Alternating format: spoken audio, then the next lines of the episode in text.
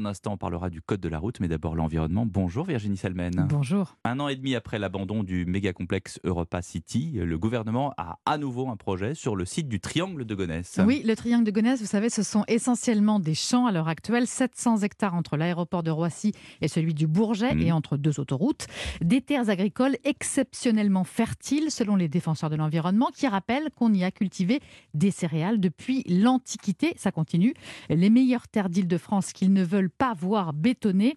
Le gouvernement veut finalement y construire entre autres une extension du marché de Rungis. Alors que le collectif qui s'était opposé au projet d'Europa City et qui propose de cultiver ces terres proches de Paris s'inquiète à nouveau.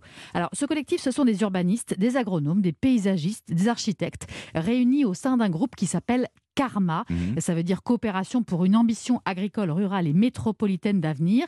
Parmi eux, il y a Stéphane Berdoulet euh, qui rappelle que sur ces terres, autrefois, on cultivait des fleurs, des fleurs françaises. Et pour lui, eh bien, ça aurait du sens d'utiliser ces champs à nouveau pour l'horticulture au lieu de continuer euh, à faire venir des fleurs de l'agriculture intensive du bout du monde euh, qui transitent par les très grands marchés aux fleurs des Pays-Bas. Mhm. Son association, Alage, H-A-L-A-G-E, E, est déjà le plus gros producteur local de fleurs d'Île-de-France, avec 7000 m2 de plantation. Et pour eux, eh bien, le triangle de Gonesse est tout indiqué pour redevenir des terres de production de fleurs à plus grande échelle. Sur Gonesse, l'idée est de passer d'abord euh, 10 hectares, euh, puis 20, puis 30, pour à la fois fournir les fleuristes et euh, les grands événements euh, à venir, comme les Jeux Olympiques, et euh, développer une ligne de production euh, directement orientée vers euh, le monde de la cosmétique bio. Et donc là, on serait sur des volumes de euh, 10 personnes en emploi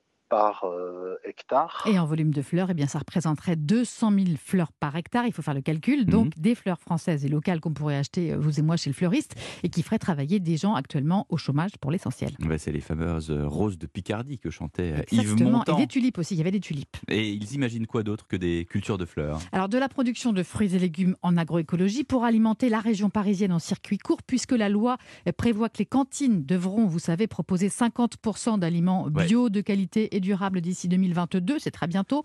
Et que le défi. Ça changera bien, des frites. Voilà, c'est ça, avec le défi, euh, c'est de réussir à approvisionner les écoles, mais aussi euh, les EHPAD ou encore, par exemple, l'hôpital de Gonesse à proximité pour euh, appliquer cette loi.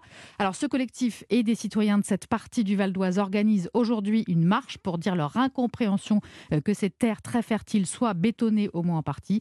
Et ils se battent aussi contre le feu vert accordé il y a quelques jours euh, du gouvernement à la construction d'une gare du Grand Paris Express. Eh oui. Pour eux, si c'est un, c'est un signal, si on construit une gare en pleine zone agricole, eh ben c'est qu'on va forcément artificialiser autour. Merci Virginie Salmen.